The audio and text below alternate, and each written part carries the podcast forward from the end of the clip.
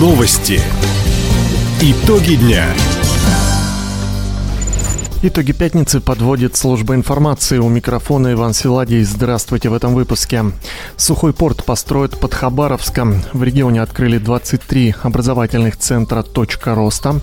Российский футбольный союз обеспечит школы края спортивным снаряжением. Об этом и не только, более подробно.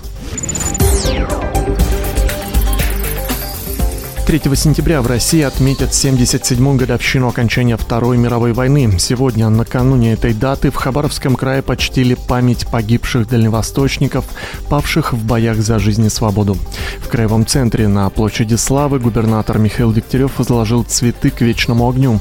В памятном мероприятии также приняли участие ветераны, труженики тыла, члены правительства и представители молодежных и общественных организаций. Сразу после церемонии состоялось торжественное открытие медальона, который установили на постаменте памятника маршалу Советского Союза Александру Михайловичу Василевскому. Уже в понедельник во Владивостоке начнется Восточный экономический форум. На встрече губернатор Михаил Дегтярев намерен подписать соглашение с инвесторами, банками и другими регионами, в том числе по строительству сухого порта.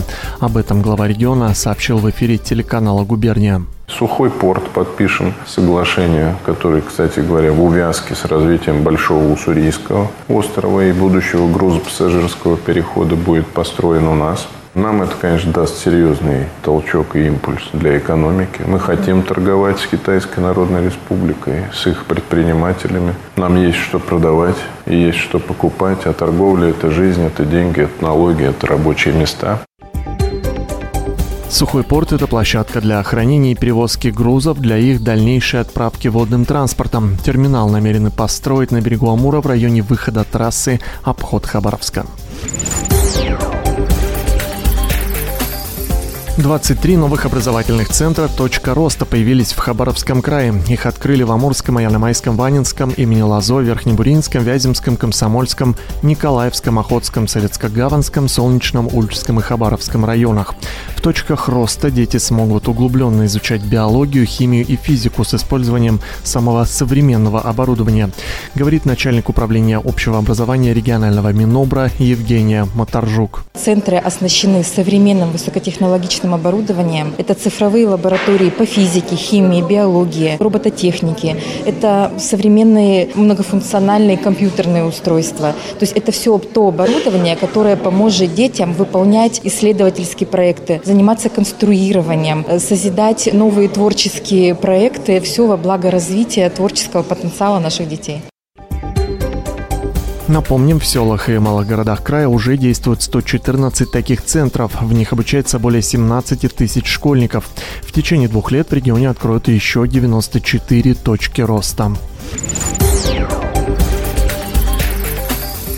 На Комсомольском нефтеперерабатывающем заводе отметили День работников нефтяной и газовой промышленности. 78 заводчан получили награды Минтопэнерго, губернатора Хабаровского края, главы Комсомольска на Амуре, компании «Роснефть» и самого предприятия. В этом году Комсомольский НПЗ отметит 80-летие. Завод – флагман нефтепереработки Дальнего Востока. Ежегодно предприятие перерабатывает 8 миллионов тонн нефти, выпускает моторное топливо стандарта Евро-5. Комсомольский Комсомольчане поставляют свою продукцию во все регионы Дальневосточного федерального округа. Хабаровский край присоединился к новому проекту «Футбол в школе». Его организатор – Российский футбольный союз. В учебных заведениях откроют секции, обучат педагогов и будут проводить тематические уроки физкультуры. Уже в следующем году создадут школьную футбольную лигу и проведут всероссийский фестиваль. Для образовательных учреждений Российский футбольный союз закупит мячи и другой необходимый инвентарь. Наборы будут формировать в зависимости от количества учеников. К новому проекту подключились 40 школ Хабаровска, Амурска, Николаевска, Советской гавани, а также 9 районов края. Краевом центре 3 сентября состоится легкоатлетический пробег. Его посвятили 77-й годовщине окончания Второй мировой войны. Участники марафона преодолеют 3 километра 200 метров. Старт в полдень на площади Славы. Финишируют спортсмены у памятника маршалу Советского Союза Александру Михайловичу Василевскому. Здесь состоится торжественное возложение цветов.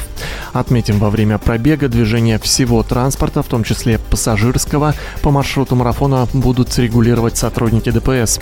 Ограничения движения с 12 до 13 часов 3 сентября будут на улице Тургенева и Уссурийском бульваре. Таковы итоги пятницы. У микрофона был Иван Силадий. Всего доброго и до встречи в эфире. Радио «Восток России». Телефон службы новостей 420282.